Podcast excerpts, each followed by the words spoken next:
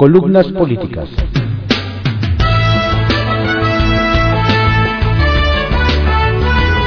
Continuamos con la audiosíntesis informativa de Adrián Ojeda Román, correspondiente al lunes 4 de julio de 2022. Demos lectura a algunas columnas políticas que se publican en periódicos de circulación nacional.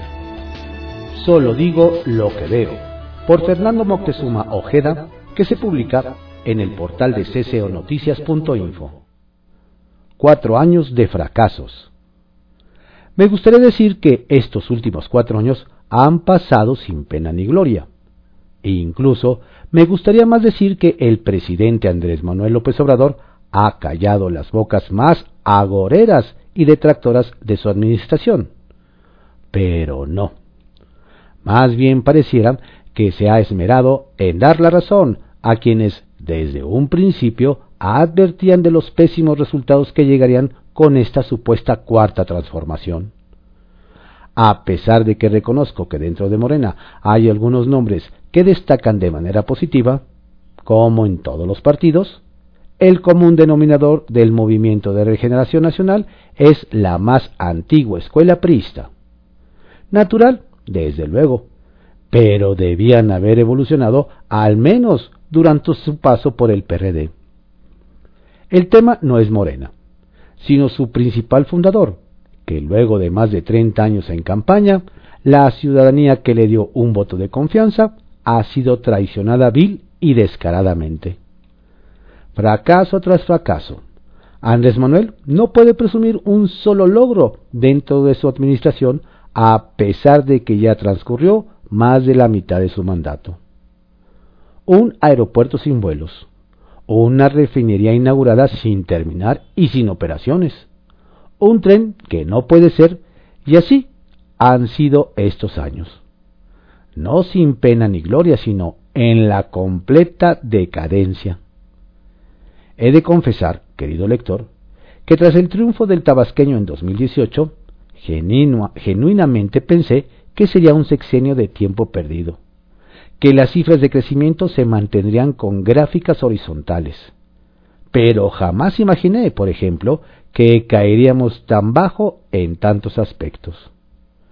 Quizás por eso el mismo presidente espera con anhelo que lleguen las elecciones de 2024 para poder descansar del constante fracaso y la resaca de poder que le está llegando.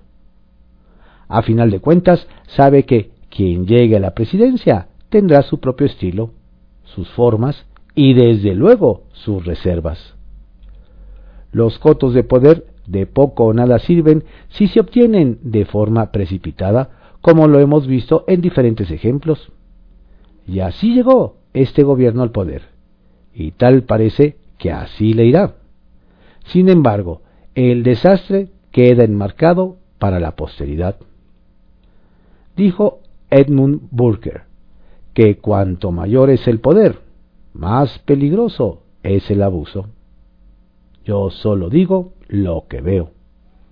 Juego de cartas. Infancias.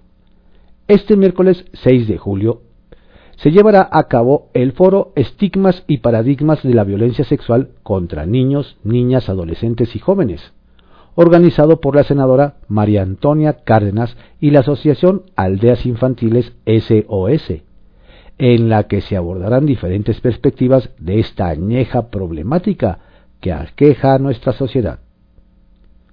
Seguridad. El presidente de la Junta de Coordinación Política del Senado de la República, Ricardo Monreal, convocó a legisladoras y legisladores de todas las fracciones para analizar la estrategia de seguridad de la actual administración. Pero no debemos perder de vista, dijo mediante un video, que ese proceso tomará varios años, dado que tenemos que resolver problemas profundos en materia de educación, salud, de empleo, de rescate de los jóvenes, todo aquello que durante décadas los gobiernos anteriores descuidaron y abandonaron. Hidalgo. El gobernador electo de la entidad, Julio Menchaca, se reunirá esta semana con el gobernador saliente Omar Fayad, para quien iniciará un periodo de transición durante el cual dará a conocer los perfiles ideales para el nuevo periodo. AIFA, a pesar de que Volaris había anunciado con bombo y platillo que operaría desde el Felipe Ángeles con rumbo a la ciudad de Los Ángeles, California, pues siempre no. Enrique Beltranena, director general de la aerolínea, lamentó que el país no pueda recuperar su primer calificación de seguridad. A pesar de que Volaris ha manifestado su interés de volar al vecino país del norte desde el aeropuerto Felipe Ángeles, a partir de diciembre, la categoría de seguridad aeronáutica sigue degradada. Sin reprobados. La organización Mexicanos Primero solicitó que de forma urgente se genere una nueva dinámica de aprendizaje para promover el desarrollo académico, yendo más allá del simple repaso y memorización de contenidos.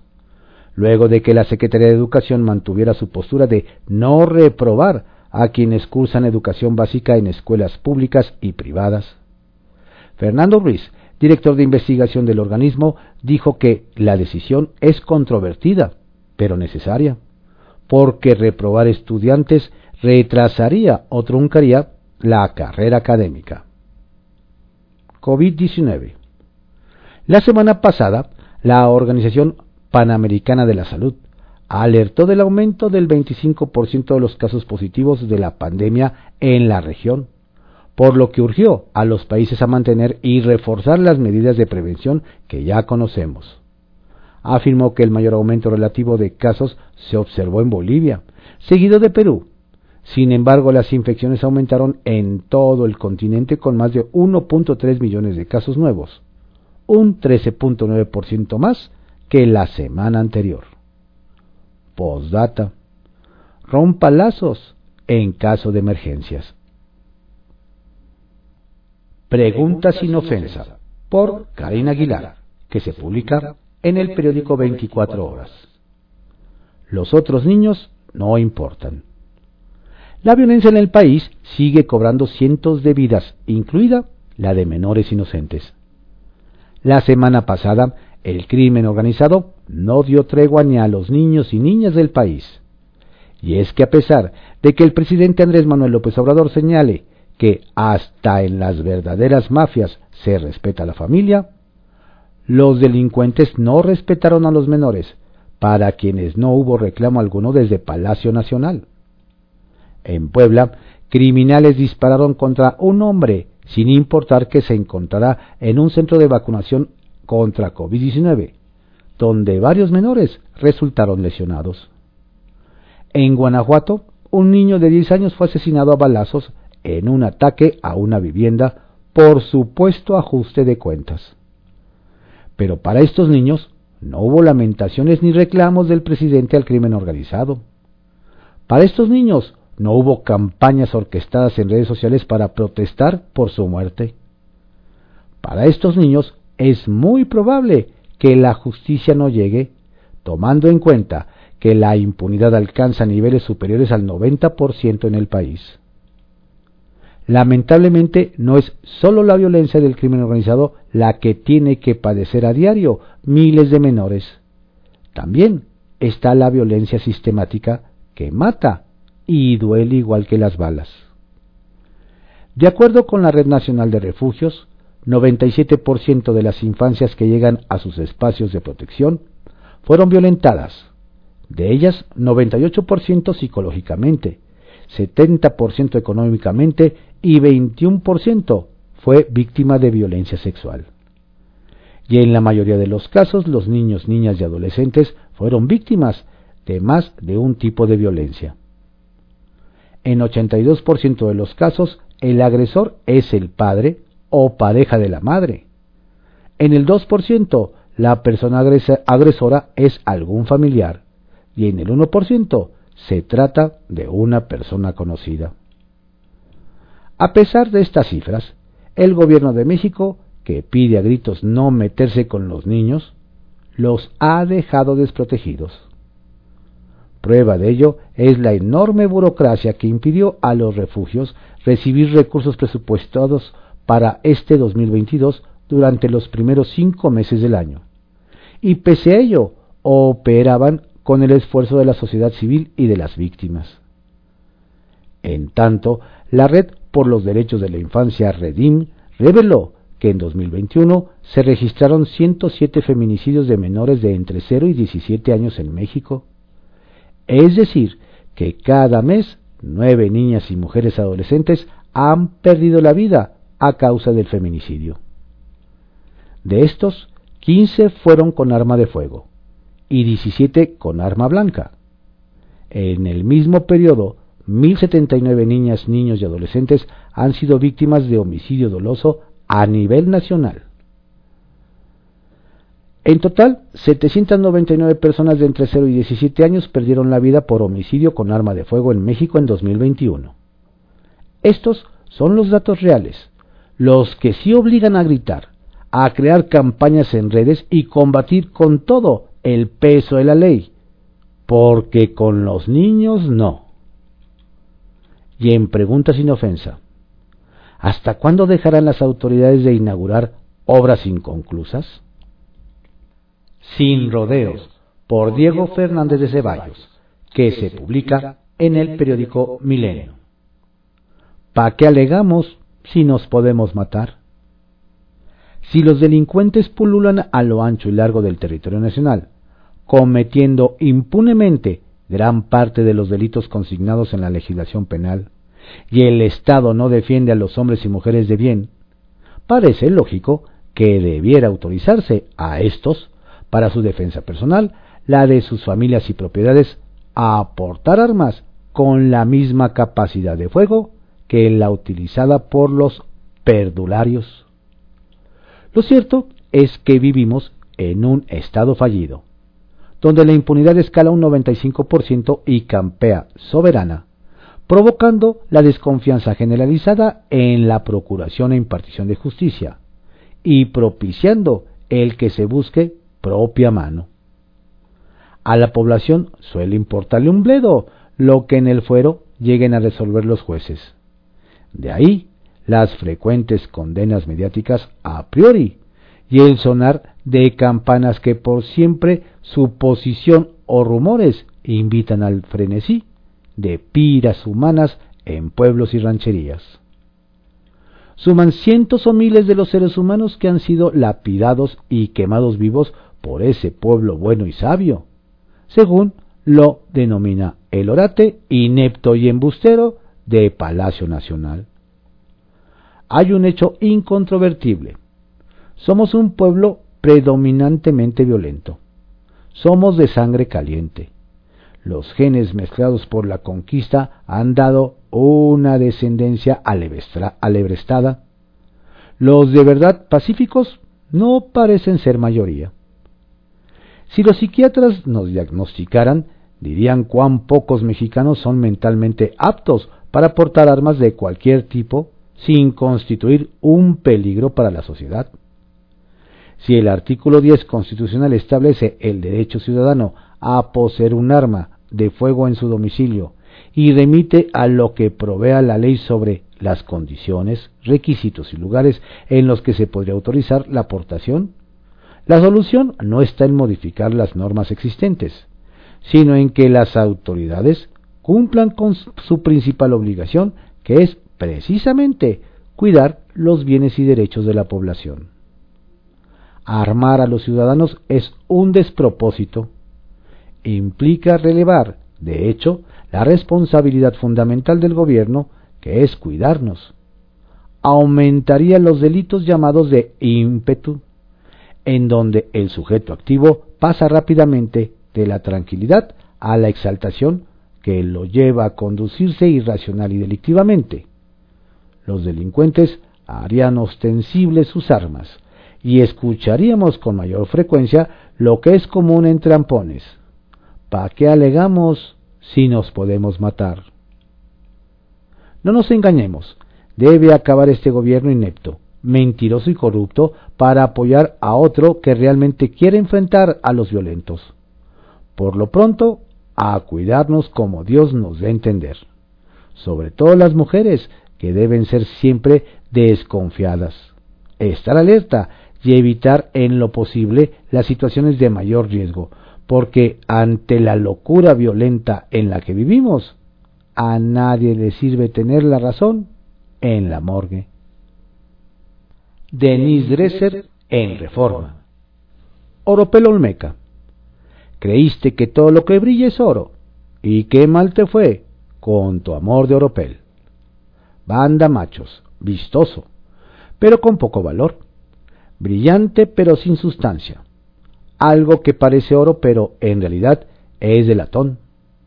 Así, la refinería Olmeca en dos bocas y su reciente inauguración. Otro proyecto insignia con los mismos vicios de antaño, reproducidos y revisitados, como la barda perimetral del difunto aeropuerto de Texcoco, como la vilipendiada Estela de Luz, con el inacabado Tren México-Toluca, como el Paso Express, como el AIFA. México, plagado de obras mal planeadas, sin proyectos ejecutivos, sin análisis costo-beneficio, sin manifestaciones de impacto ambiental, sin estimación realista de los costos. México pagando el precio de los políticos ambiciosos pero inescrupulosos que construyen monumentos a sí mismos, pero se los cobran al erario. Millones de contribuyentes y ciudadanos pagando edificaciones hechas para presumir, no para funcionar. AMLO no es el primer presidente en transformar la obra pública en un instrumento político. Solo lo hace con más talento, más ahínco y más desvergüenza. La permanente popularidad de AMLO es producto de palabras y piedras, de promesas y pilares, de consultas y caminos. Conferencia matutina tras conferencia matutina, inauguración tras inauguración. El presidente nutre el aplausómetro. Al estrenar obras, López Obrador es percibido como alguien que hace algo por el país en vez de tan solo ordeñarlo. Con Santa Lucía, Dos Bocas y el Tren Maya, el presidente manda múltiples mensajes. Crea la narrativa cotidiana de que la derecha roba y la izquierda cumple. Crea la impresión de una alianza estratégica que beneficia a los oligarcas, como Carlos Slim, dispuestos a ser complacientes y, obedientes. Mantiene viva la gran mentira de la eficiencia López Obradorista, financiada con la austeridad republicana. Cada inauguración condensa teatralidad y espectacularidad, presidencialismo performativo y gobierno operativo, cumplimiento y aspaviento. Para AMLO, inaugurar es una forma de gobernar. Presumir es una manera de cumplir. Escenificar es una condición necesaria para manipular. Para este gobierno no importa si la obra inaugurada funciona, basta con decir que algún día lo hará. Enfatizando que Dos Bocas está a punto de arrancar cuando no iniciará operaciones regulares hasta 2023, según un estudio del IMCO, eludiendo hablar del problema de los sobrecostos y cómo podrían elevarse entre 38 y 50% más de lo estipulado en el presupuesto original de 8 mil millones de dólares, evadiendo las preguntas sobre los contratos otorgados a amigos y compadres de Rocío Ale, ignorando los compromisos de transparencia que todo gobierno democrático debería cumplir, porque la obra fue desarrollada por una filial de Pemex que no está obligada a proveer información pública, desechando los estudios que muestran cómo las refinadoras globales invertirán 150 millones de dólares en medidas de descarbonización durante la próxima década. Mientras el mundo comienza a replantear el modelo de negocios de la refinación de crudo, México se recubre de oropel olmeca. Mientras los jugadores exitosos se adaptan a la transición energética, la 4T se vanagloria de desperdiciarla.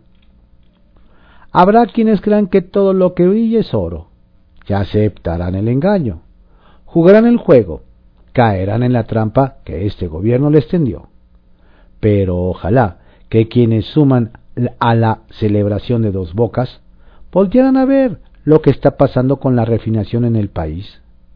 Ojalá supieran que el negocio de la refinación y petroquímica ha reportado pérdidas acumuladas por menos 1.8 billones de pesos entre 2011 y 2021. Y solo en este último año las pérdidas fueron de menos 219.8 mil millones de pesos. La refinería Olmeca solo sumará a esta tendencia negativa. Solo acentuará el patrón de perjuicios. Y esto sucederá porque López Obrador dio la orden de construir sin analizar, edificar sin valorar, echar a andar en medio de un manglar, orientar partidas presupuestales sin vigilancia o control.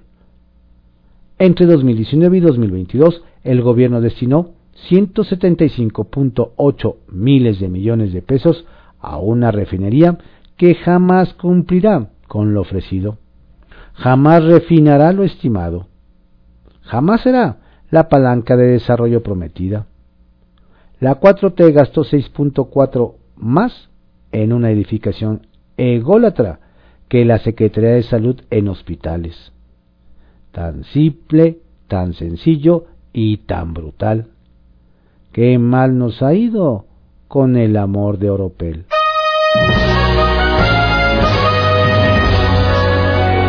Estas fueron algunas columnas políticas que se publican en periódicos de circulación nacional, en la audiosíntesis informativa de Adriano Ojeda Román, correspondiente a hoy, lunes 4 de julio de 2022. Tenga usted un excelente día, cuídese mucho, no baje la guardia. Saludos cordiales de su servidor Adriano Ojeda Casilla, quien les desea una estupenda, saludable y fructífera semana.